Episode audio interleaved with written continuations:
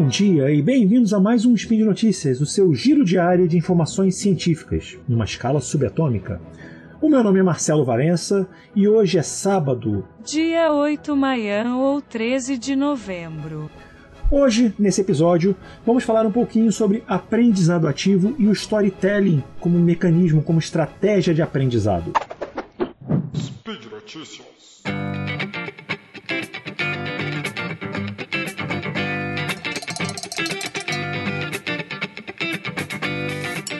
Nesse episódio de hoje, vamos sair um pouquinho da área de política internacional propriamente dito e vamos falar um pouquinho sobre a ideia do aprendizado ativo e a aplicação do aprendizado ativo nas relações internacionais ou na graduação em relações internacionais ou no ensino de relações internacionais.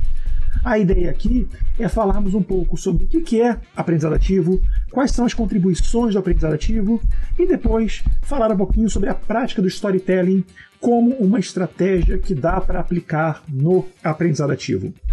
E essa, esse pensamento em aprendizado ativo, ou a valorização de uma metodologia ativa de ensino, ela tem crescido no Brasil nos últimos anos. É, indicativos dessa tendência podem ser percebidos tanto a partir de iniciativas institucionais, acadêmicas, como na própria produção do conhecimento, tanto formal quanto informal, pelos acadêmicos de RI. Vocês podem ver que nos últimos 10, 12 anos, as diversas instituições profissionais, seja a Associação Brasileira de Ciência Política, seja a Associação Brasileira de Relações Internacionais, todas elas se preocuparam em criar áreas temáticas e grupos de trabalho para trabalhar o aprendizado ativo. E nisso estimula tanto produções e encontros nacionais. Além disso, também, você pode perceber que ao longo desses últimos anos, vários trabalhos foram produzidos, sejam dossiês temáticos em revistas especializadas, sejam livros editados, mas os pesquisadores começam a olhar um esforço, uma percepção sobre a necessidade de partilhar o conhecimento produzido, seja por meio de pesquisas, seja por meio de sala de aula, e como esse conhecimento é aplicado na produção e na percepção e consolidação do conhecimento junto aos alunos. E a gente vai olhar que são diversas ferramentas ou diversas abordagens que são usadas ali, tanto no campo didático, como estratégias de estudos de casos e aprendizados, e o próprio mapeamento do campo e o desenvolvimento do país na área de produção de conhecimento. Mas, de todo modo, especificamente no, no caso de aprendizado ativo, nos cursos de RI, a gente olha que os pesquisadores, os professores, incentivados por uma diversidade de recursos tecnológicos e por uma atratividade para desenvolver atividades não tradicionais em sala, têm buscado ferramentas novas para tornar seus cursos mais dinâmicos. Mas em que pese esses esforços, em que pese essas reflexões, o que é o aprendizado ativo e como evidenciar seu efetivo emprego no processo de aprendizado. Infelizmente, gente, ou felizmente, eu não sei, não há uma definição única ou consensual para o aprendizado ativo. Contudo, a sua descrição, a partir das suas estratégias e objetivos, nos permite esclarecer seu sentido e pressupostos. O conceito ou a ideia de aprendizado ativo é comumente definida como um processo no qual os estudantes se engajam em atividades como leitura, redação, discussões ou resoluções de problemas que promovam uma análise, uma síntese e uma avaliação do conteúdo estudado. A lógica que está por trás disso é que o estudante é parte ativa na construção do conhecimento. O estudante assume um papel tanto quanto consumidor quanto criador de conhecimento, numa lógica semelhante ao paradigma do aprendizado. E o que é o paradigma do aprendizado? É que aprender não equivale a reproduzir o que é informado. Aprender envolve analisar a informação criticamente e, a partir daí, interagir e dar sentido a ela, conectando o conhecimento à experiência. De maneira alguma a gente desconsidera formas tradicionais de ensino, mas o aprendizado ativo ele permite você perceber diversas contribuições e ganhos na, na relação ou na construção do conhecimento junto com o aluno. É, grosso modo, a gente pode perceber três contribuições centrais. Quais são elas? A primeira se refere aos, aos ganhos cognitivos durante o processo de construção do conhecimento. O uso de uma metodologia de aprendizado ativo permite aos estudantes maior capacidade de compreender o que é estudado. Com isso, mais do que apenas descrever o conteúdo aprendido, os alunos são capazes de criar conexões lógicas entre o tema e outras situações análogas, entre experiências vividas e a sua própria realidade.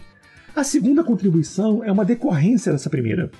Ela se dá na relação entre teoria e prática, considerando a transposição do conhecimento abstrato para a sua operacionalização, com enfoque em aspectos específicos a serem considerados no caso do ato e contar histórias como uma ferramenta de aprendizado ativo. E a terceira contribuição se refere à retenção do conhecimento no longo termo. O aprendizado ativo não apenas estimula a memória de longo prazo, como também propicia a interação com outras formas de conexão, conexões que não foram previstas inicialmente pelo professor ou que só poderiam ser construídas no ambiente horizontal de aprendizagem encontram condições de ocorrência. Ler, falar, manipular a informação promove maior dinamicidade do aprendizado, aumentando a exposição e estimulando diferentes áreas do cérebro. Então, esses benefícios e impactos não se derivam apenas da adoção de uma estratégia de aprendizado, Isoladamente, a gente percebe que o uso, sei lá, de cinema, de música, de atividades, de debates, de, enfim, diversas estratégias, elas, você pode correlacionar avanços no processo de aprendizado aos benefícios descritos. Mas a ideia é você inserir a lógica do, do aprendizado ativo na própria metodologia de ensino de um curso ou de um seminário, para que você tenha a experiência completa. E onde entra o storytelling nisso? O storytelling reflete, grosso modo, a construção do conhecimento de forma coletiva, a partir da contação de história, da criação de elos significativos entre o conteúdo e aquele que escuta o conteúdo. O storytelling ele permite que você crie associações e adapte o que você está sendo contado, ensinado, à cultura, ao ambiente social, ao contexto cultural que aquele estudante está aprendendo. Então, desse modo, o storytelling ele aparece como uma estratégia, uma ferramenta que ajuda ao aprendizado ativo a se tornar mais eficaz. Só que o aprendizado ativo também ele envolve quatro etapas de planejamento para o seu uso. Seriam a definição dos objetivos educacionais, gerais e específicos, o planejamento e a execução de atividades ao longo desse processo de aprendizagem, envolve um debriefing, ou seja, uma análise, o processamento e avaliação da experiência pelo aluno, que deve ser específico para cada atividade. E, finalmente, uma avaliação final, fundamental para a consolidação do processo de aprendizagem. Enquanto a execução de atividades acaba por construir uma parte mais visível do aprendizado ativo, essas outras atividades elas ajudam a consolidar e a, e a marcar mais profundamente a memória do aprendizado, a memória é, cognitiva que o, que o aluno funciona. Então, nesse ponto, você inserir o uso de histórias como ferramentas de ensino tem características que permitem alcançar objetivos da aprendizagem ativa. A literatura especializada aponta que uma estrutura tripartite, que são o eixo central da narrativa, os personagens e uma perspectiva que reproduz o conhecimento proposto a partir de determinado contexto social, ele reproduz um modelo facilmente reconhecível pelas nossas estruturas cognitivas, o que torna a recepção do aluno mais fácil da mensagem. Dessa maneira, histórias e narrativas são capazes de localizar experiências no tempo e no espaço, e com isso atrair a atenção da audiência e conduzir ações que as conectem a partir de um contexto social. A adoção, portanto, do storytelling como ferramenta de aprendizado permite a construção de conexões de forma que as histórias contadas assumem diferentes papéis e funções no decorrer de um curso programado a partir da metodologia de aprendizado ativo, ou seja, uma aprendizagem, de longo termo planejada e desenvolvida a partir de estratégias específicas. O uso do storytelling, finalmente, ele é moldado a partir da escolha do tema, dos processos, das dinâmicas com o objetivo de alcançar a audiência e promover um maior engajamento e um maior incômodo para você não se acomodar com o que você está escutando e naturalizar tudo. Então, o storytelling deve utilizar uma narrativa que possa ser adaptada e reformulada conforme a reação da audiência, mantendo-a atenta e participativa, ou seja, ativa. Dessa maneira, a gente pode localizar o storytelling como uma ferramenta muito importante, uma estratégia muito importante do aprendizado ativo.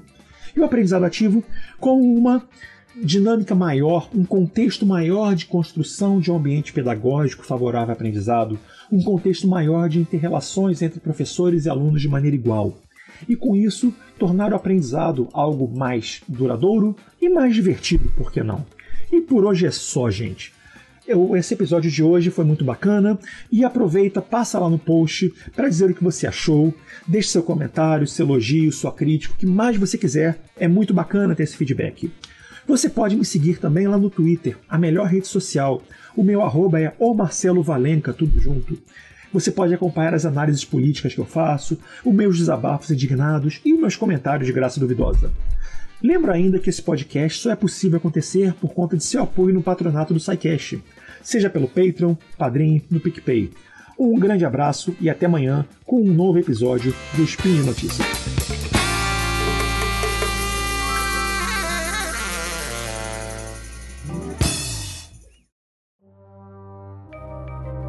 Este programa foi produzido por Mentes Deviantes. deviante.com.br